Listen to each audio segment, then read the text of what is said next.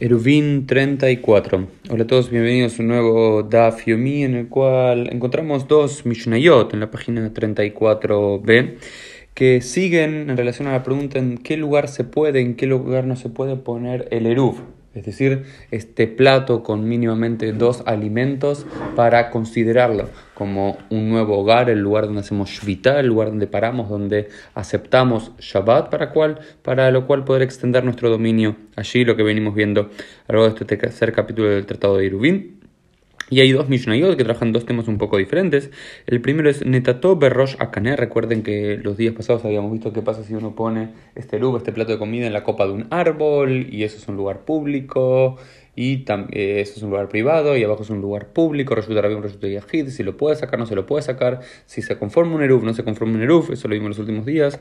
Ahora la pregunta es, ¿qué pasa si ponemos este Eruv en la punta de, un, de una caña o de un poste? ¿sí? Como que se lo pone a una buena altura para que, quizás para que no todo el mundo pueda venir y, agarrarlo y demás. Entonces lo pones a una buena altura.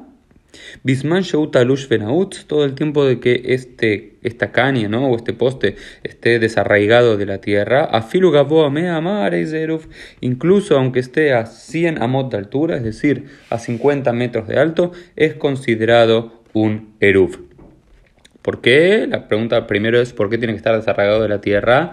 ¿Por qué? Porque si no llega a estar desarraigado de la tierra, uno puede llegar a querer cortarlo y cortar esa caña o ese poste es una transgresión en Shabbat, por lo cual uno, uno no podría eh, colocar el Eruv en un lugar que para poder llegar a ello uno tiene que transgredir una prohibición bíblica, o algunos dicen también una prohibición bíblica o una prohibición rabínica, entonces eh, tiene que estar desarraigado de la tierra, por lo cual uno, si ese caño, esa caña está, no sé, vos tenés la comida a 20 metros de altura y querés llegar para agarrarla, simplemente levantás el caño sin romper nada y doblas un poco y puede caer esa comida y puedes ingerirla.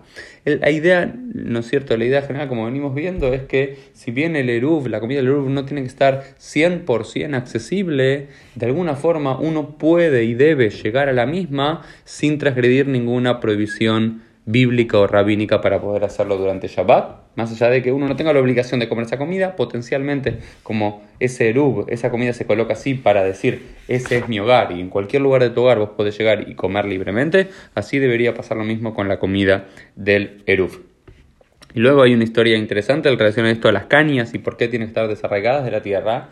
Y se nos cuenta que en la ciudad de Nearda, en, Babilonia, una vez eh, llegó una pulmusó, una pulmusá, que era como un ejército, y tomó cuartel en el Beit Midrash, en la casa de estudio, y el Rav Nachman, que era el director de esa academia de estudio, eh, le dijo a sus estudiantes que salgan y que pongan unas cañas, que doblen unas cañas en el piso para que allí puedan estudiar mañana en Shabbat. Y ahí está toda una discusión que no solamente tenían que doblar las cañas para poder sentarse así, sino que tenían que desarraigarlas de la tierra, no esa cosa que alguien quiera agarrar y sacarla, pero simplemente me parece una historia linda para contar de un ejército que llega a una ciudad de Babilonia, imaginamos un, ejército del imperio Zoroastra, o hay que ver de quién exactamente, y desaloja a la yeshiva para poder asentarse ahí. ¿Qué hacen?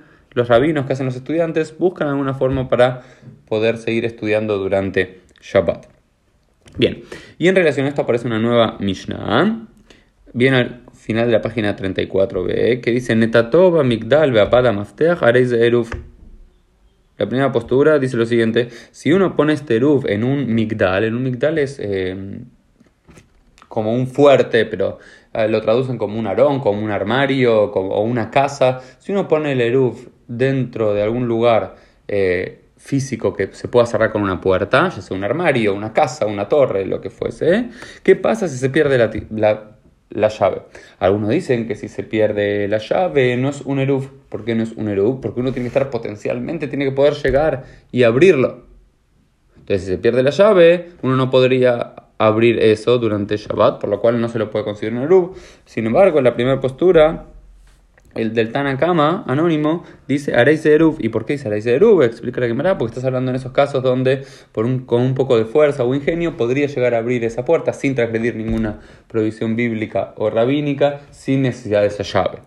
En cambio, y luego igual me voy a adelantar un poco, la alajá queda no queda de esta forma, sino que la alhaja es que si se pone el Eru en cierto lugar, ya sea en un armario, en una casa, y se cierra esa puerta con una llave y no se sabe dónde está la, la llave, ¿sí? y no se puede sacar eso, porque no sé, lo pusiste en una caja fuerte, sin la llave no podés, no es que podés simplemente entrar por la ventana, por Si puedes entrar por la ventana no hay problema de Luz, pero si es una caja fuerte y sin esa llave no puedes realmente entrar, no es un erub, ya que si para poder entrar ahí tenés que transgredir una, una prohibición bíblico-rabínica de Shabbat, eso no puede ser considerado un erub.